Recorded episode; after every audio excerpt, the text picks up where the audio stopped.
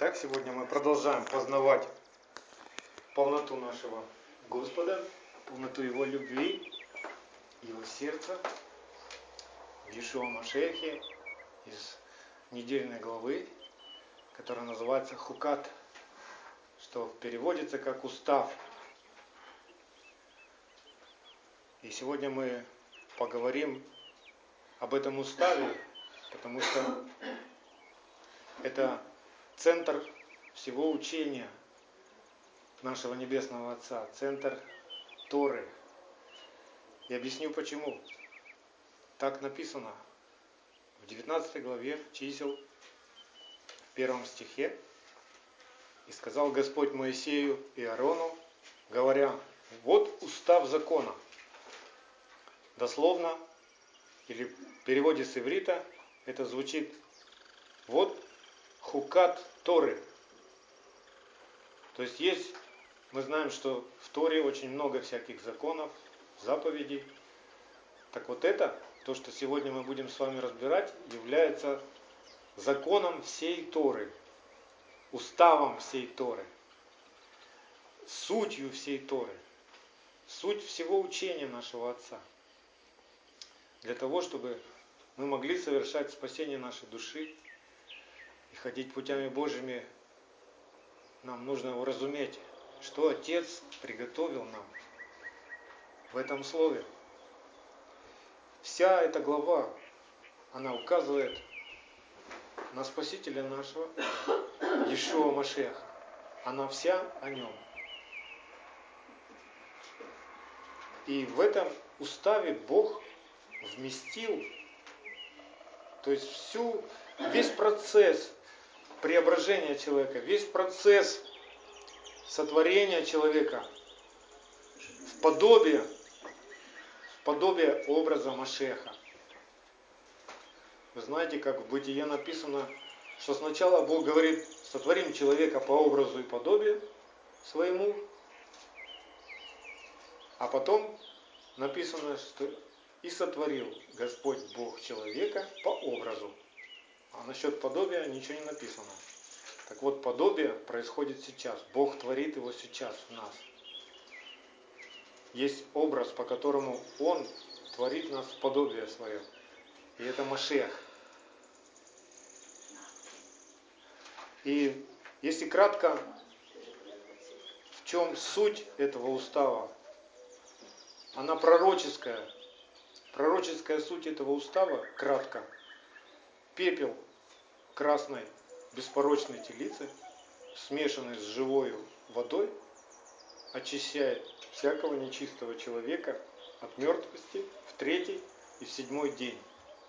Это очень кратко, если сказать. Само слово хукат – это разряд таких уставов и заповедей, которые выше человеческого разумения. То есть это, человек не может объяснить это своим умом. Почему так? Есть заповеди, которые называются Мишпатим, и они понятны. А есть заповеди, которые называются Хукат. И они необъяснимы человеческим умом. Но ими надо жить. И им надо покориться всем своим сердцем. И потом открывается то, что сокрыто в этих заповедях по мере послушания, по мере исполнения, мы начинаем понимать день за днем все ярче и ярче, что Бог говорит во всем этом, во всех этих образах, во всех этих символах. И написано, что этот устав, который дается,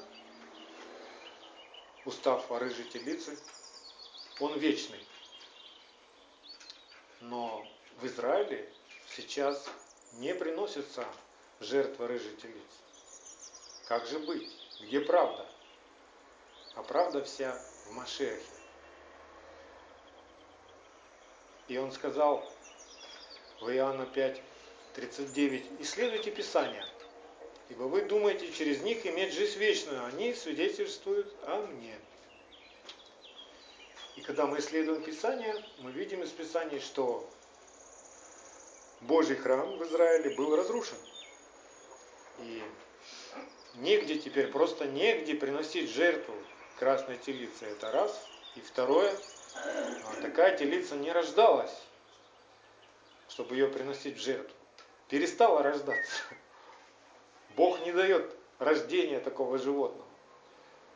Ну, за появлением такого животного очень бдительно и тщательно следят ну, самые высокие священники в Израиле. Вот. И когда такое животное появляется, его берут на заметку, на контроль и тайно, скрыто от всех прочих глаз, выращивают. Ну, до, когда оно станет взрослым. Потому что требование в этом уставе, что это животное, оно должно быть а, без пороков. То есть, если написано, что должно быть красное, значит вся шерсть, ни одной крапочки не должно быть беленькой. Ни одного волосика не должно быть беленькое. И когда рождается такой теленок, то его просто с лупой исследуют шерсть всю. Представляете, насколько скрупулезно? Я объясню, зачем все это делается. Все дело в том, что храм будет восстановлен перед пришествием Машеха, перед вторым пришествием Машеха. Потому что, когда он придет, он воцарится. И где он воцарится? Он не сядет просто среди улицы. Он войдет в восстановленный храм и воцарится там. И если об этом подробно говорить, это все настолько пророчески, потому что ну, Бог э, наши тела называет своим храмом. Да? Ну, я не буду отвлекаться. И в каждом из нас должен воцариться Машех. Так вот, сейчас уже в Израиле, по последним сведениям, уже собраны все ресурсы, все финансы, готов проект этого храма. То есть есть деньги на построение этого храма. Все ждут, когда вырастет телица. Вот это красная. У нас написано рыжая, но это не точный перевод. Красная. Красная телица. И не корова. Правильно телица, то есть она должна быть неплодная. Нетель, если вы слышали такое. То есть, ну, взрослая, приготовленная к оплодотворению животное. Вот. И уже сейчас а, родилось в Израиле, ну, по разным сведениям, уже три таких а, красных телицы растут уже. Уже вот-вот они вырастут, и почему никак не удавалось как бы совершить такую жертву, потому что даже когда и рождалось что-то похожее, да, и оно росло, росло, потом вдруг оно заболевало, умирало, или ломало ногу, или там еще какие-то проблемы, или появлялся белый волосок, и это все ну, перечеркивало все труды, будем говорить. И вот до сих пор в Израиле ну, не удавалось а, найти такую корову, вернее телку, телицу красную, и до, додержать ее до момента приношения. Почему так важно и как это стыкуется? Потому что храм, когда будет восстановлен, то он будет первое служение в этом храме, это будет принесение в жертву вот этой рыжей телицы. Видите, как все связано? Мы ждем пришествия Машеха, царя Израиля, да? Поэтому ему нужен храм. Чтобы храм восстановился, ему нужно жертву принести в этом храме, да? Для этого должна родиться э, на земле такая красная, красная теля без порока. И все это связано. И еще в подтверждение тому, что я вам говорю, что храм будет восстановлен, второе Фессалоникийцам, во второй главе, в четвертом стихе описывается, что а, сын греха, сын погибели, да, антихрист, он а, войдет в храм, выдаст себя за Бога, сядет там, будет превозноситься, но это все временно. И когда будет происходить война в Израиле, в долине Армагеддон, придет наш Господь и Царь и сокрушит Антихриста, со всей его армией, со всеми теми народами, которые восстали на Израиле. И он воцарится, и будет это осенью, в осенние праздники, когда на престол помазывают царя. Поэтому Иешуа не придет весной, не придет летом, зимой, он придет осенью на осенний праздник. Аминь. О чем все это, зачем я вам все это рассказываю? Потому что время коротко. Если сейчас уже есть три животных таких, если сейчас уже все готово к построению храма, и это все говорит о том, что Господь грядет. И что действительно этот устав вечный, он не перестал существовать. То есть он по-прежнему имеет силу. Он по-прежнему а, совершится на наших глазах. Ну и к тому же мы люди с вами, возрожденные Божьим Духом, мы можем рассуждать обо всем духовно и размышлять, потому что Бог называет каждого человека и мечтает, чтобы каждый человек стал его храмом, в котором он поселится, в котором он воцарится. И все это происходит тоже через жертву. Все это происходит через ту жертву, а, которую, которой стал Иешуа, как агнец. Итак, кому открывает Бог свои тайны? Многие, многие верующие не могут понять, как может быть полезно, то есть как это действует, то, что вот Бог сказал через Моисея тогда. Какая рыжая телица, зачем все это? Может это сказка какая-нибудь? Может это было давно и теперь нам не надо? Как нам разуметь это? Так вот, Бог открывает тайны свои боящимся Его. Теми, кто трепещет перед Его Словом. Который, если Он сказал, что устав вечный, кто я такой сказать, что да, теперь это не надо.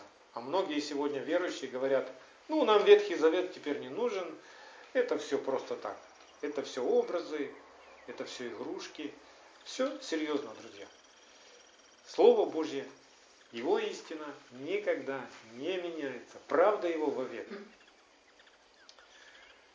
Итак, смотрите, об этом же самом учил и Ишуа Машех, уже будучи воскресшим, когда он встретился с учениками, пришел к ним.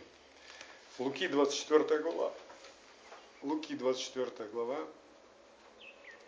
44-49 стих. Вот как он говорил тогда. И сказал им, вот то, о чем я вам говорил, еще быв с вами, что надлежит исполниться всему, написанному о мне в законе Моисеевом и в пророках и псалмах, тогда отверз им ум к разумению Писаний. Вы видите, как это все связано? Закон, пророки и откровение, которое человек может получить. Бог открывает свои тайны боящимся Его, тем, кто трепещет Перед словом его на того он презри и дарует откровение. То, чего все остальные не могут понять, что сейчас происходит. Зачем это было сказано? Зачем это было написано? Чего ждать? Как все будет происходить? Сегодня мы позволим, чтобы Господь открывал нам ум к пониманию Писания.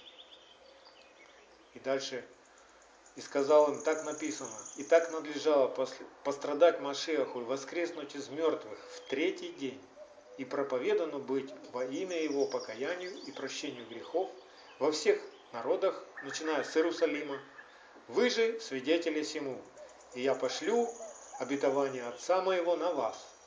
Вы же оставайтесь в городе Иерусалиме, доколе не облечетесь силою свыше.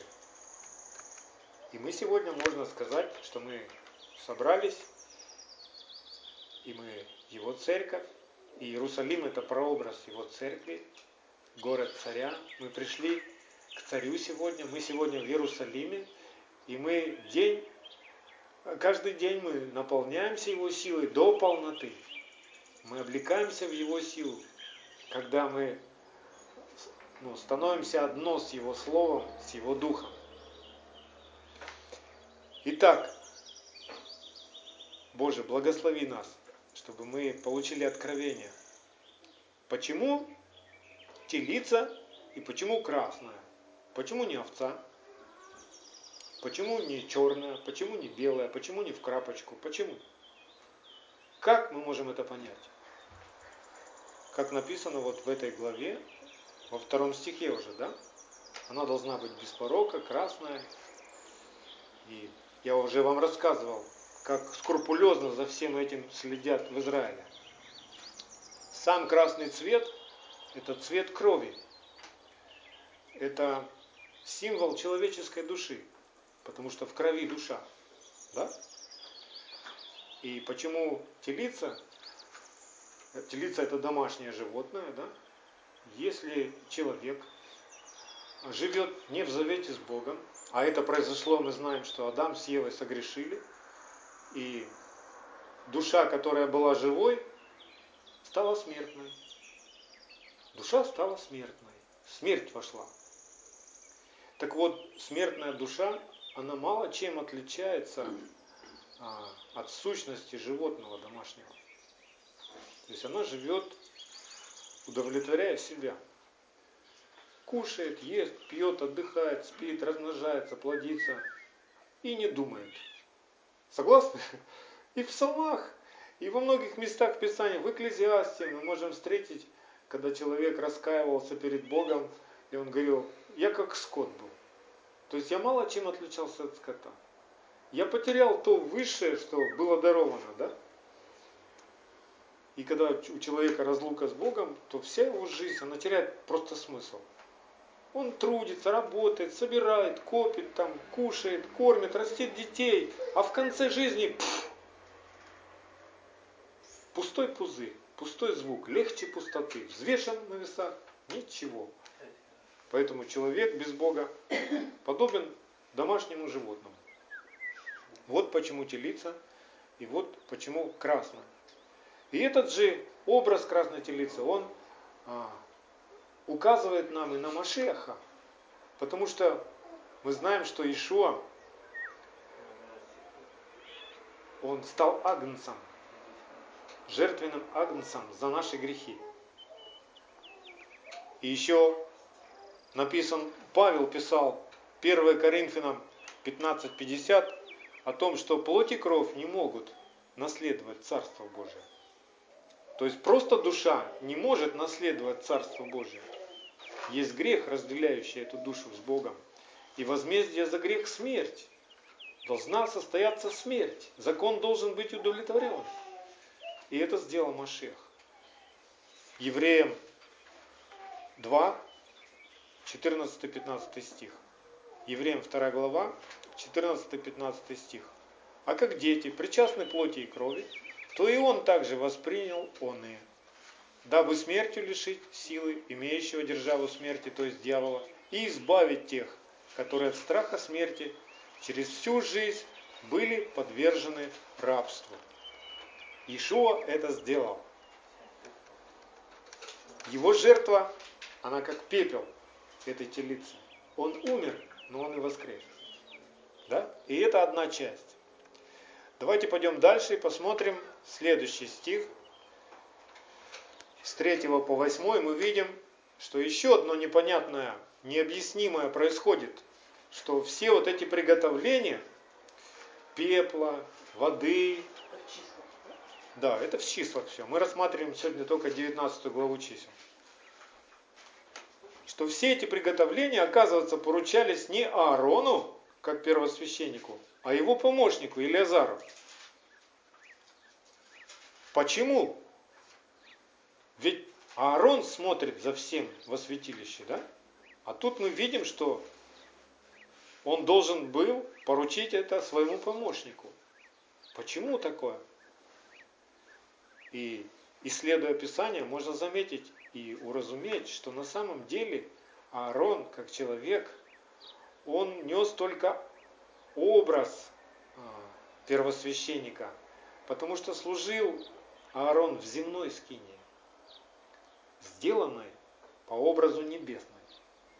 А кто же был тем образом? Кто же служил в истинной скине первосвященником? А мы знаем, кто это. Это Машиах.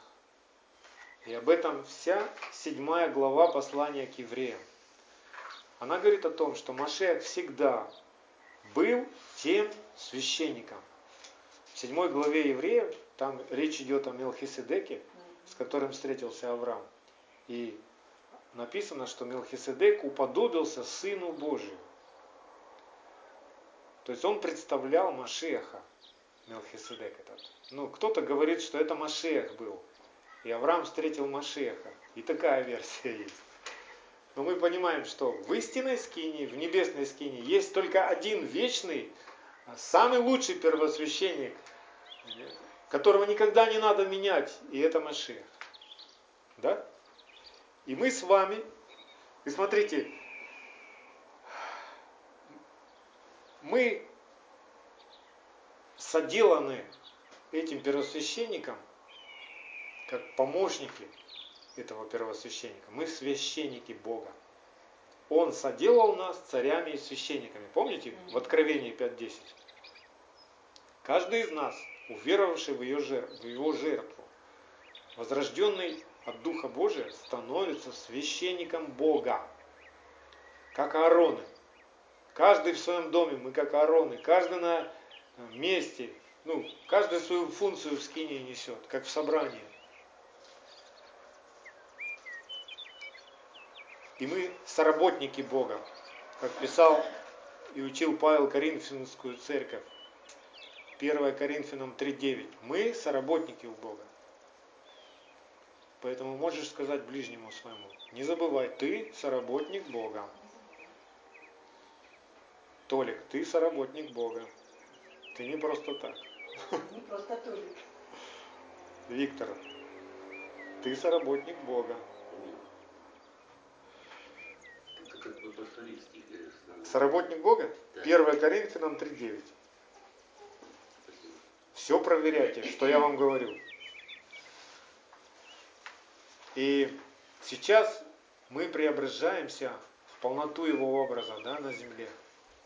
И когда, если мы священники, то что должно из уст священника выходить? Что ищут из уст священника? Ищут ведения и закона. Если этого нет из наших уст, то мы теряем свое священство. Да? Мы небрежно относимся к своему священству. Если из наших уст не звучит ведение Бога и закон Бога. Малахия 2.7. Проверьте это, что из уст священника ищут ведение и закон должен быть в устах его. Помните это, да? Это не я придумал. И есть еще такое, что когда мы, когда из наших уст закон звучит, то тем самым мы утверждаем нашу веру, мы утверждаем царство Бога, мы утверждаем, кто наш царь и почему, по чьей конституции мы живем, кому мы принадлежим. Об этом в Римлянах 3.31 найдете. Идем дальше. Понятно теперь, да, почему не Аарон, как первосвященник, а его помощник делает что-то здесь. Мы его представители на земле, да, и мы являем то небесную скинию, мы являем здесь. Что делал Иарон и его помощник. Теперь дальше идет непонятное, необъяснимое человеческому уму постановление. И мы видим, что тот священник, приготовленный, да, мы знаем, что неприготовленный священник вообще не имел права входить в скинию и что-то там делать. Они приготавливались, готовились 7 дней, их посвящали, они освященные священники были. И вот такой священник, который приготавливал пепел, всю воду, для того, чтобы нечистый человек мог очиститься. После всех этих приготовлений чистый священник становился нечистым. Вот это дела. Я исполняю то, что Бог мне сказал, да? Приготавливаю эту жертву. И вдруг потом мне Бог говорит, ты теперь нечистый, тебе надо очиститься. Как же так? Что я такого сделал? Я что, грех сделал? Почему я нечистый? Давайте разберемся с этим. Бог через все это пророчески указывает нам на подаваемую нам благодать в Иешуа Машехе.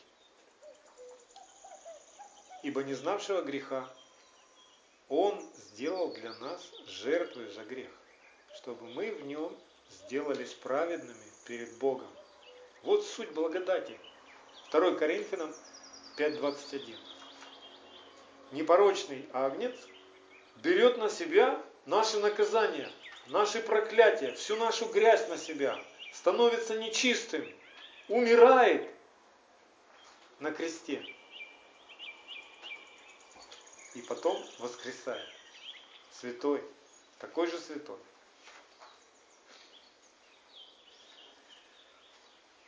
Когда Иешуа поймали, взяли, пленили его, да, перед распятием его привели к первосвященнику. На то время в Израиле был первосвященник, приготовленный, освященный, помазанный Каиафа. И этот Каиафа тоже становится нечистым. Давайте посмотрим, как это происходило. Это было в дни Песаха, перед распятием Иешуа Машеха. И Евангелие от Иоанна, 11 глава, с 49 по 52 стих. Евангелие от Иоанна, 40, 11 глава, с 49 по 52 стих. Один же из них, некто Каиафа, будучи на тот год первосвященником, сказал им, вы ничего не знаете, и не подумайте, что Лучше нам, чтобы один человек умер за людей, нежели чтобы весь народ погиб. Сие же он сказал не от себя.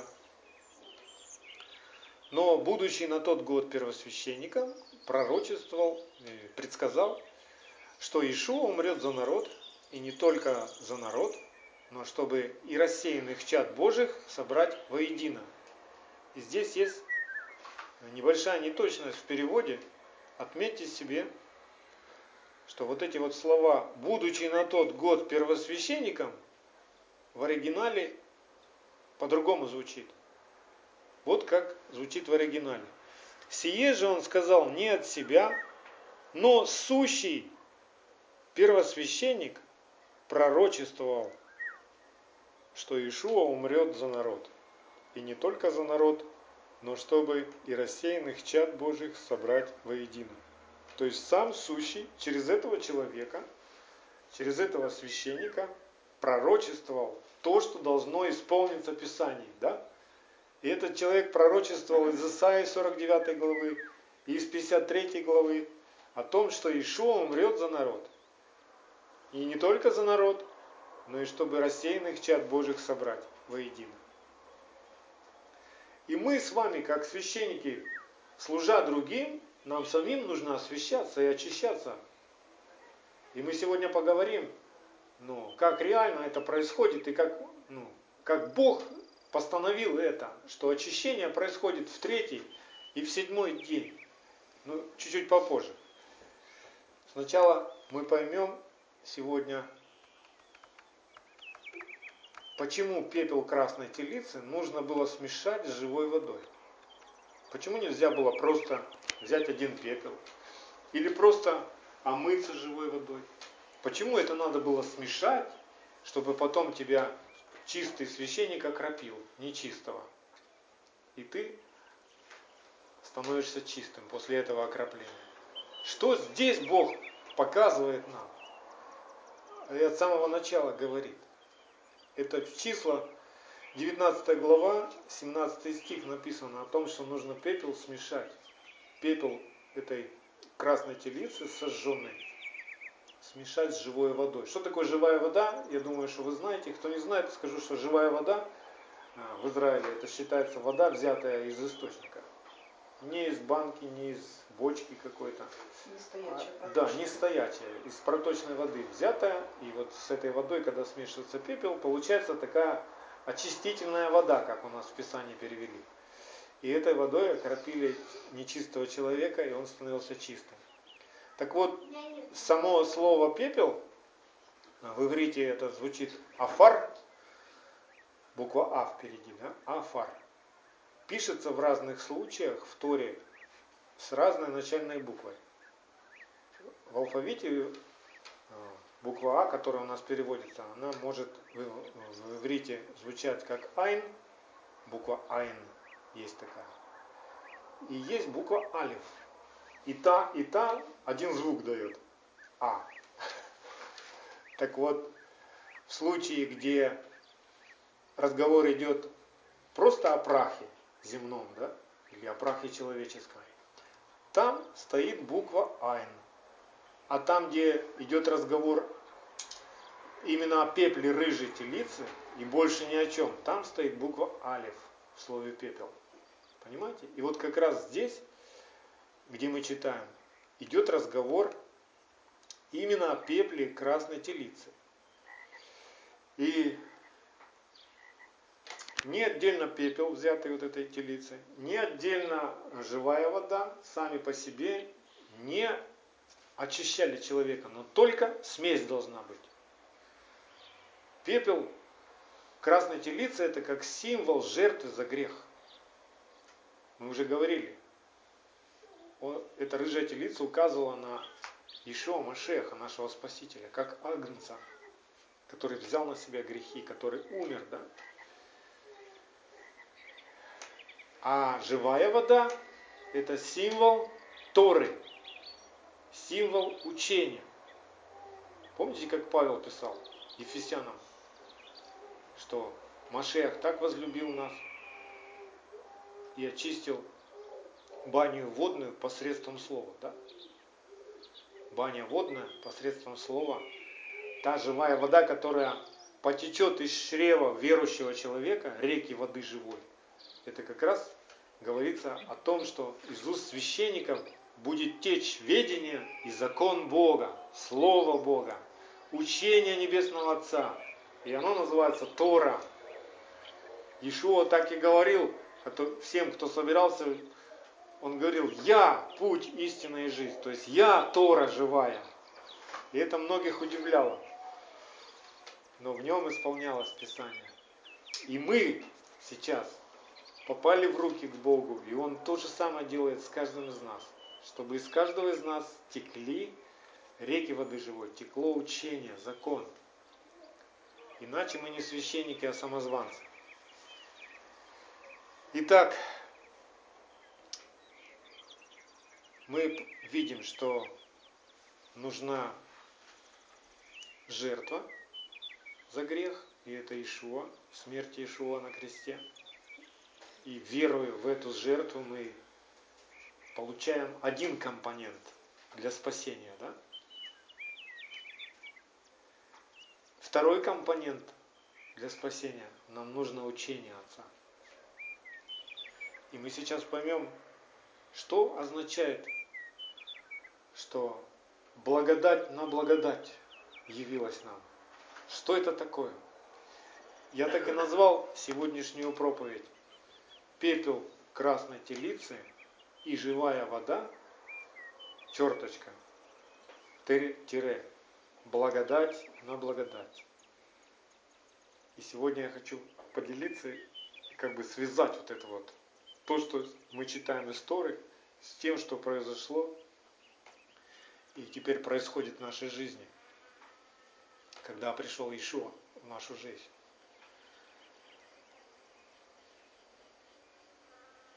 Достаточно ли человеку просто поверить, что за его грехи расплатился Агнец Божий, да?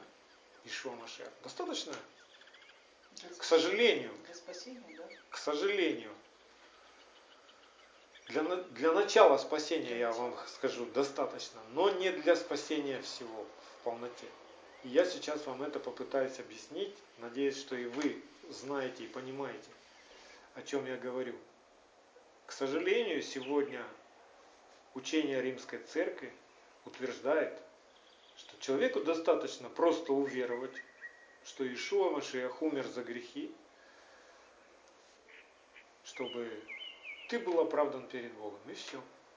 Говорит, все, больше тебе ничего. Все, ты оправдан, ты спасен. Тебе даровано спасение. Но как тогда понять то, что потом пишет Павел? Совершайте спасение ваше. Что это значит, совершайте спасение ваше? Мы спасены в надежде. Да, а еще написано, спасены в надежде. Я ж спасен. Зачем мне совершать спасение? И что такое значит совершать спасение? Петр знал этот секрет. И в своем послании, во второй главе, 24 стих, который мы даже поем, что ранами его мы исцелились. Только перед этим написано, чтобы избавившись от греха, мы жили для правды. От греха мы избавились. Ишуа расплатился за наши грехи, а теперь что нам делать? Научиться жить для правды. Смотрите, вот я был грешный человек. Вдруг я слышу благую весть, что за все мои грехи перед Богом Иешуа берет на себя всю вину мою, все мои проклятия, болезни, все берет на себя и говорит, я перед Богом расплачусь за тебя и оправдаю тебя. И он это делает. И из-за моих грехов он отправляется в ад. Но смерть и ад не могли его удержать. И он воскрес в третий день. Так а мне что теперь? Ну хорошо, что ж мне каждый день просто утверждать, я верю, что Иисус умер за мои грехи. Я верю, что Иисус умер за мои грехи. И так до самого последнего своего вздоха. А как я жить буду? Я ведь не наученный, я ведь не знаю, что это делать нельзя. Это грех, и это грех. Я буду, если я не научен, я спасенный, буду продолжать грешить. Я спасен? Да. Но я не научен. Если я не научен, я буду делать то же самое, что я делал до моего спасения. Вы понимаете, о чем я говорю? Помните ту притчу о званных на пир? Когда царь устроил пир, пригласил избранных, они ему сказали, мы заняты, у нас дела. Он разгневался и говорит слугам своим, тогда зовите всех, убогих, хромых, добрых, злых, и всех пригласили. И это сейчас произошло. Он пришел к своим, да, он пришел к овцам Израиля, они отвернулись от него, они не, не узнали его вообще. И каждый занимался своими делами, тогда он говорит, хорошо, я со всех народов сейчас соберу команду, и вы увидите, что они послушны мне, и я возбужу ревность в вас через то, что они живут так, как вы должны были жить. И мы, из язычников пришедшие, мы пришли на этот пир. Мы пришли в Царство Божие. Но что происходит на этом пире? Когда появляется хозяин этого пира, царь, да, он осматривает всех присутствующих, и вдруг видит человека, который не в брачных одеждах. И он говорит, а, а ты как сюда пришел? Ты почему не переоделся до сих пор? Выкиньте его во тьму внешнюю. Иоанн видел в видении то же самое, где ему предупреждал Господь, он говорит, я тебя исторгну из уст. Это все равно, что, ну вот, меня записали в книге жизни, а потом раз и вычеркнули. Почему? Потому что я отказался учиться. Я какой пришел в Царство Божие, таким и остался. Вот как раз об этом мы сегодня с вами размышляем, что пепел, как вера в жертву Ишуа, должен быть смешан с живой водой, с учением Отца. Только тогда происходит благодать на благодать. Только тогда совершается спасение мое. Не просто я получил его как дар, а оно совершается. То есть моя душа преображаться начинает. Я становлюсь другим. Сегодня многие этого еще не могут уразуметь. У одних есть много пепла, они все такие огненные, мы христиане, мы верим, что Ишуа умер за нас, и мы можем ну, войной пойти на всех. Мы захватим все города. И они делают глупость, то есть у них есть этот пепел, да, у них есть вера, начаток, спасение есть. Но они говорят, нам не нужен закон. у нас есть благодать. Да, есть благодать. Но второй благодати у вас нет. А у других, которые иудейские фарисеи и книжники, не распознавшие Машеха, у них только живая вода. Они наизусть знают Тору. Они все говорят правильно, но сами так не живут, силы нет. У тех одна благодать, и у тех одна благодать. А Ишуа, полнота Ишуа, это благодать на благодать. Она явилась. Как написано Иоанна 1 глава, 14 стих. И слово стало плотью. Какое слово стало плотью? Человеческое слово стало плотью? Нет. Какое слово? Божье. Божье. То есть, что называлось Словом Божьим до Писание. Евангелия Иоанна? Что называлось Словом Божьим? Торы и пророки. А сегодня что становится плотью в церкви мы видим? Городят каждый, что выдумает. Придумывают какие-то движения духов там. Всякие тренинги придумывают. Школы придумывают. А проверь вот так вот все, что говорит человек, как священник, да? Оно многое вообще не стыкуется с тем, что отец сказал от начала. Взять самое простое. Служение церкви. Почему-то решили, что теперь не в субботу, а в воскресенье. Кто сказал? Мы уже много об этом говорили. Вроде же все правильно, вроде о Христе говорят. Но посмотришь, делают-то не так, как Машех делал. А для Машех это было обыкновением. Каждую субботу приходить в синагогу и слушать закон. И учить закон. Да. И когда человек говорит, мне, на, мне хватит только пепла одного, будем так говорить, вот в нашем случае. Не надо мне живая вода, Не надо меня учить. Он не поймет полноты Машеха, он не поймет той свободы, которая дарована нам в Машехе. Он не поймет и благодати, в принципе, сути благодати. Зачем Бог дал нам благодать? Как вы считаете? Для чего дана благодать Бога нам? Зачем? Вот я жил, жил, не знал, и ко мне пришла благодать. Зачем? Их спасение. Ну, во спасение, правильно. Научение исправления. Правильно, чтобы научить меня. Благодать трудится во мне, изменяет меня.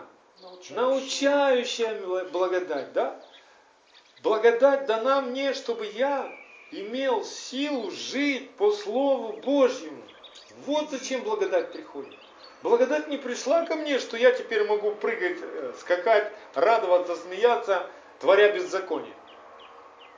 Она ведь не пришла для того, чтобы я продолжал делать беззаконие, грешить, ненаученный, дикий. Нет.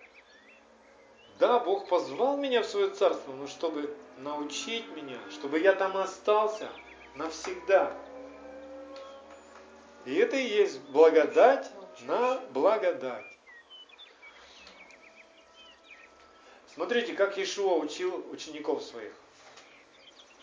Нам не надо жить, как жили а, книжники и фарисеи того времени. И в 23 главе Матфея, с 1 по 7 стих, Ишуа учит, что когда вы приходите в синагогу, заметьте, он говорил, что его ученики должны быть в синагоге, да?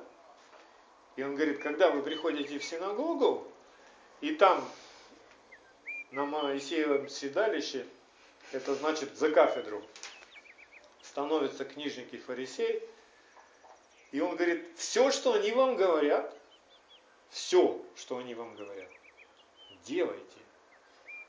Но по делам их не поступайте, потому что они говорят и не делают. Вот в чем их была проблема. А сейчас в современном христианстве слово книжник и фарисей чуть ли не ругательное. То есть, когда человек слышит книжник и фарисей, это что-то такое негативное вообще, грязное, что-то такое, фу. Но ведь это неправда. книжник и фарисей, Боюсь. Это, это юрист Слова Божьего. Он знает все законы наизусть. Он оперирует, он ну, может ориентироваться в них. Вот кто такой книжник и фарисей. Скажите, Павел был книжником и фарисеем? Да. Сам говорил, фарисей из фарисеев. Скажу вам больше, что если вы вникаете сейчас в закон совершенный, вы тоже все книжники и фарисеи. Только не лицемерьте, потому что это была проблема книжников и фарисеев. Не то, как их называли. А, книжники и фарисеи, фу. Нет, проблема книжников и фарисеев была, что они много знали, но не делали. Вот что проблема какая была. Вот что называлось закваской фарисейской лицемерие, а не само слово фарисей. Понимаете? Расскажите это своим друзьям, христианам, кого вы знаете, потому что многие не понимают, к сожалению. Так вот. Так вот, Ишуа говорит, все, чему они вас учат. А человек, который встал, или написано, на Моисеевом седалище находился и читал истории, он не имел права вообще ничего своего сказать. Вы представляете? И кроме того, то есть как проходило служение, рядом с ним находился другой священник, Коган. Нет, это, это по-нашему лидер прославления. Так вот, лидер прославления того времени очень отличается от лидеров прославления нынешнего, нынешней церкви. Нынешние спели песню, Хазан. главное, чтобы был, ну Хазан. да, Хазан его еще называют. Э, Спели песню, разошлись, все и пошли. То есть началась проповедь, они ушли куда-то вообще. Чай. Чай пить, там, отдыхать, расслабляться там.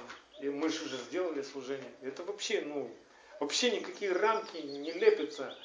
Потому что этот человек, который вел прославление, он поставлен был в синагоге следить за устами проповедующего. Если проповедующий отклоняется от Писаний, этот священник Хазан вставал и говорил, подожди, нет, ты ошибаешься, вот как написано. Представляете, насколько лидер прославления того времени знал Писание? Что он просто вот, тот рассказывает что-то, а он, ну, у него ж нету конспект. Тора одна была в синагоге у проповедника, а он наизусть ее знал. И говорит, не-не, ты что-то тут сглупил. Где такое написано? К сожалению, это не скажешь сейчас о современных проповедниках, которые устраивают по большей части психологические тренинги. И очень много душевного, эмоционального, человеческого льется в уши и в сердца слушающих. А что должно из уст священника звучать? Ведение, закон Бога. Поэтому, когда вы слушаете любого священника, встретившегося вам на пути, вспоминайте, что говорил Исаия 8.20. Если обращайтесь к откровению, если нет в этих словах то, что написано в Торе, нет в них света. Да? Смотрите, когда человек не понимает сути благодати, не понимает вот того, что было в этом уставе, что пепел должен быть смешан с живой водой, и только так мог человек очиститься, а, человек начинает придумывать что-то. Начинает придумать, создавать себе идолов. То есть его сердце, каким было, такое осталось, оно не изменилось, оно не обновилось. И в 21 главе чисел, в 9 стихе, а, мы видим с вами историю, которая происходит с народом. Народ роптал на Бога и на Моисея, и Бог прогневался и послал змей жалить всех работников. И змеи начали жалить, и народ стал гибнуть. И Моисей получает откровение сделать медного змея, и перед всем станом, перед всем обществом этого змея установить, вознести. И может вы думаете, что это был какой-то шест, на этом шесте что-то висело, изображение змея, или флаг, или еще что-то. Нет. Это действительно было медное изделие, но оно висело ни на чем. Бог его держал ни на чем, как луна висит. Вот так висел медный змей. И люди, когда видели это чудо, действительно спасались от этих укусов, от этих змей. И что делают люди, сердце которых не ожило? Четвертая книга царств, 18 глава, 4 стих говорит, что там про священника Иезекиев, который разрушал всех идолов, говорит о том, что люди сделали вот из этого чуда, а, обожествили его и стали ему поклоняться и кадить. Не то же ли самое произошло и с Ишуа Машехом? Из него сделали Бога, и теперь ему поклоняются, ему поют песни, его возносят, сделали Нихуштана. А где Иешуа учил, чтобы ему поклонялись? А где Иешуа говорил, что я Бог ваш? Если надо так было сказать Бог, человеку, Бог просто говорил, я твой Бог. Да. Ведь так было. Когда человек ну, терялся, Бог, не Бог говорит со мной. Бог просто говорил, я твой Бог. Слушай меня, нет другого. Иешуа ни разу так не сказал люди с необрезанным сердцем сделали из Иешуа вот этого медного звенья, Нихуштана, и устроили теперь поклонение ему. Я не знаю, глядя на все это поклонение, ну, Иешуа, наверное, сокрушается на небесах. И говорит, разве я этому учил? Разве я вас к этому просил? Разве я вам говорил молиться мне? А сегодня многие даже на уровне служителей, священников молятся. Иисус, Иисус. Ты что забыл, что Он уже в тебе? и ты в нем. И кому он учил молиться? К Отцу. И когда ты молишься к Иисусу, ты потерялся. Ты снова стал язычником, грешником, и снова все назад вернулось. Да. Да. Интересно, что параллель между вот этим медным змеем и Машехом проводили всегда. И говорили, что да. тогда вот Тогда надо было проводить эту параллель до конца и посмотреть, во что Михуштан этот превратил, ну, вот этот змей превратился в Михуштана. Если уж это параллель, то она параллель до сегодняшнего дня. Вот и получается, вот и получается, что одни в невежестве своем говорят, нам не нужен закон, другие говорят, не было никакого Мессии еще, он еще только придет. У одних только пепел, а у других только вода. И душа не изменяется на самом деле. Каким был человек, таким он и остается. Ну, разве что баннер себе повесил, я христианин, я пастор церкви, или там я священник, я лидер прославления, у меня столько служений, и я служу Богу с утра до вечера, я читаю Писание, в основном это Новый Завет. Послушай, давай, проверим тебя, просканируем тебя. Никто не говорит, что нет у тебя спасения, есть у тебя спасение. Оно дарено, но совершай его, иначе потеряешь. Придет время и потеряешь.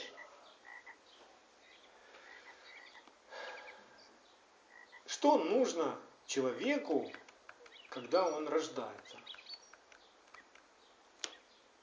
Вот родился человек, маленький. Факт, он родился, он есть? Есть. А что ему надо, чтобы он рос, жил? Кушать ему надо. Мама правильно говорит. Ему надо кушать. Кушать и кушать. И духовно, если человек рождается, то что ему надо? Кушать, а не просто радоваться. Я родился, я родился. И представляете себе такого младенца. Вот он родился, и все время, и все время он радуется, что он родился. И голодный. И голодный. Что с таким человеком произойдет? Однажды он умрет просто. Вот так и с духовным рождением происходит. Если человек родился через жертву, через веру в жертву Ишуа Машеха, родился, да? То ему теперь надо живая вода, ему надо хлеб с небес. Ему надо истинное питье, чтобы он возрос в полноту Машеха. И тогда происходит очищение души. Только тогда. То, что я родился, я, когда покаялся, я, может быть, 95% еще не понимал, где я грешу. И из того, что я начал учиться из Слова Божьего, я начал понимать, что и здесь неправильно, и вот здесь мне надо измениться, и тут обновиться надо умом, сердцем. Аминь. Вот смотрите, и об этом же самом учили апостолы в Первой Церкви. Откроем Деяния, 15 главу, с 19 по 21 стих. Этот отрывок очень многие современные христиане не понимают, потому что у них только пепел. Только пепел, и у них покрывало лежит на глазах. Они не разумеют, о чем здесь и как это все соединить. И они берут только отрывок, один стих берут и говорят, ну вот, видите, написано. Итак, я прочитаю весь отрывок, как он есть, а потом прочитаю его с иудейским пояснением. И у нас здесь написано, Деяние, 15 глава, с 19 по 21 стих. «Посему я полагаю, не затруднять обращающихся к Богу из язычников, а написать им, чтобы они воздерживались от оскверненного идолами, от блуда, удавленины и крови, и чтобы не делали другим того, чего не хотят себе. Ибо закон Моисеев от древних родов по всем городам имеет проповедующих его и читается в синагогах каждую субботу. Это так у нас написано в синодальном переводе. Кстати, единственный русский перевод, в котором не потерялась вот эта фраза и не делали другим того, чего не хотят себе. В американских, в европейских, во всех переводах на другие языки этот отрывок отсутствуют вообще эти слова. Потому что откорректированы Константином были. А эти слова, они изучение учителя Торы того времени, Галеля, когда была такая притча, как бы история, что к Галелю пришел язычник – и говорит, послушай, учитель, ну объясни мне суть Торы, вот вкратце, как ты можешь объяснить, пока вот я стою на одной ноге, вот сколько я могу постоять на одной ноге, ты за это время мне объясни суть всей Торы. И он думал, что сейчас он начнет ему рассказывать. А Галиль ему говорит вот эти слова. Не делай другим того, чего не хочешь сделать, ну, чтобы сделали тебе. Что, все? Да. Это суть всей Торы. Это суть всего учения Отца. Вкратце. Непонятное, а как это, а что это, а что, а что хорошо, а что нехорошо. Да? Но это вкратце Тора. Так вот, теперь я вам прочитаю весь этот отрывок с иудейским таким примечаниями. Можете себе как бы тоже добавить их. Я пишу прямо у себя в Библии мелкими буковками. Я умею писать мелкими. Вот как это будет звучать в иудейским, с иудейским комментарием. Посему я полагаю не затруднять обращающихся к Богу из язычников сразу исполнением всех заповедей, а написать им, чтобы они для начала воздерживались от оскверненного идолами, от блуда, удавленины и крови, и чтобы уразумели суть всей Торы и не делали другим того, чего не хотят себе, Ибо подробнее весь закон Моисеев от древних родов по всем городам имеет проповедующих его и читается в синагогах каждую субботу. Вот о чем здесь писал Петр. Вернее, это слова Петра, апостола Петра. Люди не понимают и говорят, берут только из контекста, вырывают, не затруднять обращающихся к Богу из язычников. О, это я! Не затрудняйте меня своими заповедями, не затрудняйте меня. Вот шаббат, вот это праздники, ну, благодать я. Я по благодати, я спасен.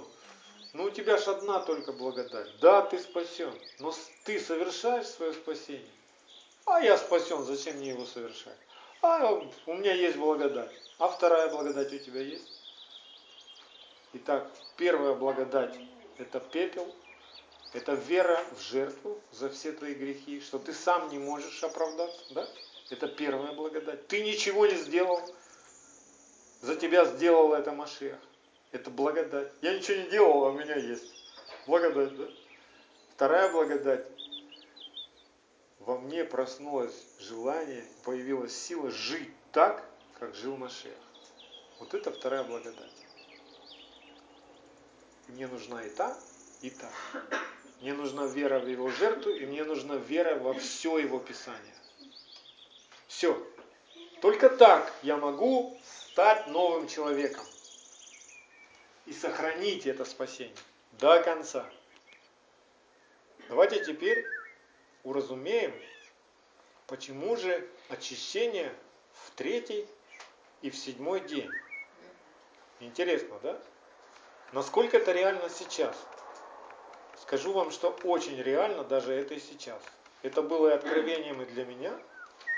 И когда я учился у Равина об этом, я получил откровение.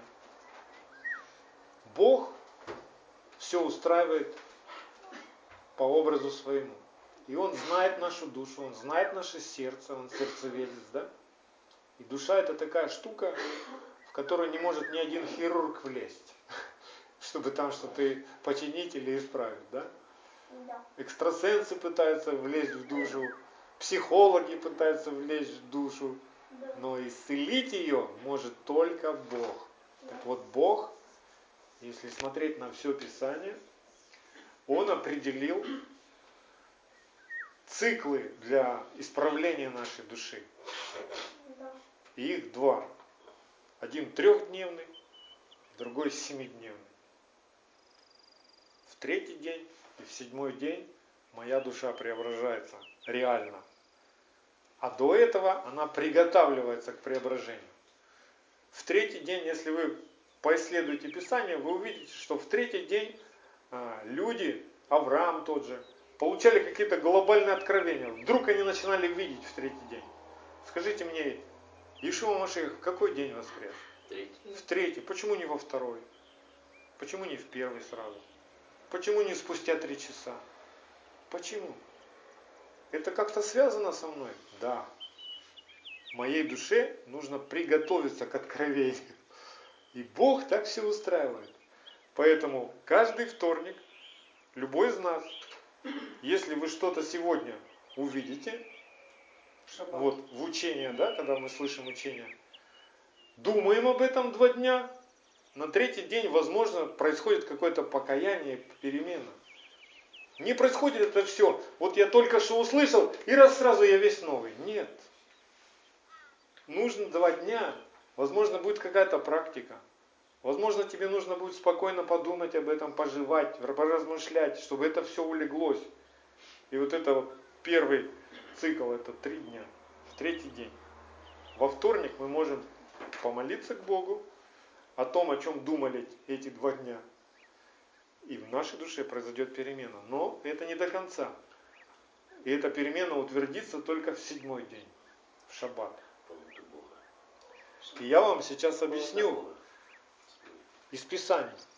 Смотрите, вот приведу вам несколько примеров. Исход, 19 глава, 10-11 стих.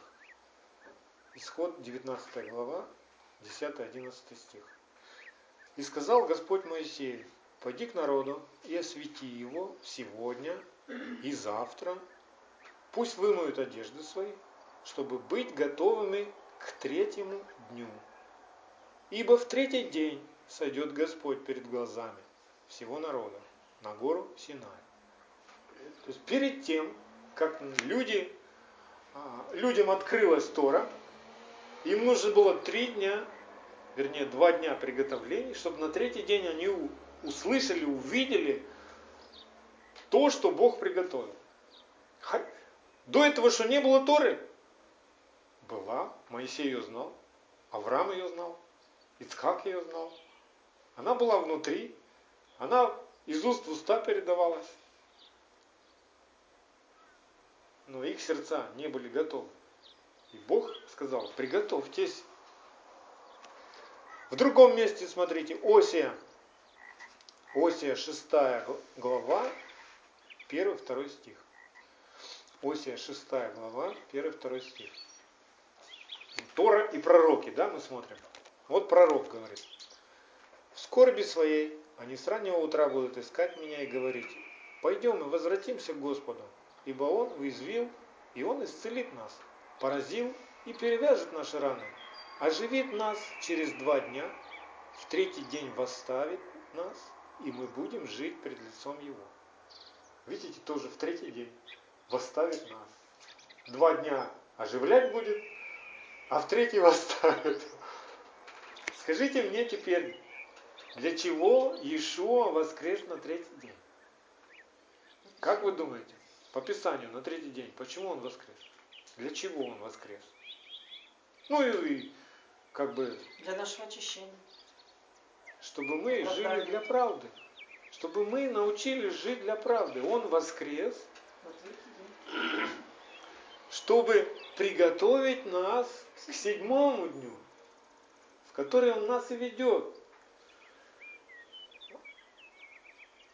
От Песаха до Сукота. Он воскрес, чтобы мы пришли куда? В Скинию. Чистые, непорочные, омытые баню водную посредством слова, в брачных одеждах. Понимаете, как все это происходит? Как преображается наша душа? Как мы становимся подобными образу Его? Через вот эти циклы. До нас не быстро доходит. Ну так устроена наша душа. Она не быстро сдается. Сердце не быстро меняется. И это каждый раз. Я когда-то проповедовал на такую тему, может кто-то помнит, о круговороте славы в жизни человека. Славы Божьей. Когда к нам приходит слава, в ее свете мы, ну, мы слышим Слово Божье, присутствие, все – вдруг после этого мы начинаем понимать, что у нас вот это не так. Или мы прямо там начинаем понимать, ой, вот, вот это правильно, а вот то, что я делал, неправильно. Мы приходим к покаянию, мы каемся, плачем. Приходит снова слава. Что с нами происходит? Мы опять видим, ой, и это у меня неправильно. Мы каемся, плачем, сокрушаемся, учимся по-новому, все. Снова приходит слава, и опять мы видим что-то. Вот так Бог докапывается до сути нашей. Понимаете? Если раньше нам было достаточно, ну, Бог простил все твои грехи. А, радость-то какая! Но я тогда еще не знал, что курить это грех, что жить в гражданском браке это грех. Я вообще тогда не знал, но я радовался. Но потом, находясь в этой славе, я все глубже и глубже, сердце мое очищалось от тьмы. Он просвещает всю мою тьму. И это же самое происходит. Почему есть седьмой день? Потому что есть перед ним еще третий день. И надо дожить, добраться, дойти до седьмого дня. Седьмой день – это символ покоя. Да? Мы успокаиваемся на седьмой день, не на третий день. В третий день мы что-то можем понять, что будет нас влечь в седьмой день. Вот как происходит все, как эти процессы у нас происходят. Вот Бог, как Отец наш, да, разве Он будет спокоен, видя, что мы где-то болеем, где-то не догоняем, где-то боимся, где-то просто ну, еще злое любим. Может ли Бог быть спокоен к этому, ко всему? Нет. Что Он нам? Он нам открывает Машеха на третий день. Слово доходит до нас. И это слово потом ведет нас в Скинию, седьмой день. В шаббат мы утверждаем, что Его есть царство – вот мы вместе все собрались. Вот мы, каждый в свою меру меняется. И мы, собираясь, мы как обатываем друг друга. Ты в вере, и я в вере, и он в вере. Мы идем, мы изменяемся. Аминь. Когда Бог успокоился? Седьмой день. То есть Бог успокоится только тогда, когда полнота Машеха в нас – когда все, говорит, ну Бог, ну все, я совершил тебя. Ты теперь как сын мой. Не как язычник, не как фарисей. И совершил Бог к седьмому дню дела свои. Это касается и все те дела в моей душе, которые Он делал, и почил в день седьмой от всех дел своих, которые делал. И благословил Бог седьмой день, и осветил его, ибо в этот почил от всех дел своих, которые Бог творил и созидал. Вот что происходит с нами, с нашей душой. И как все это связано с этим уставом Хуката. С жертвой рыжей телицы, с живой водой, чтобы мы потом вдруг не начали поклоняться медному змею, чтобы мы потом не роптали, не продолжали роптать. Кстати, в этой главе охвачены события от начала и до 1938 года в пути Израиля. Если 19 глава это недавние события, да, которые были после выхода из Египта.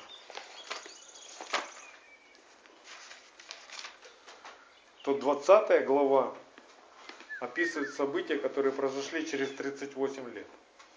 И мы видим, что каким ты вышел, таким ты до сих пор. 38 лет прошло, а они все бубу и бубу бубу бубу бубу. Где вода? Я вас спрашиваю.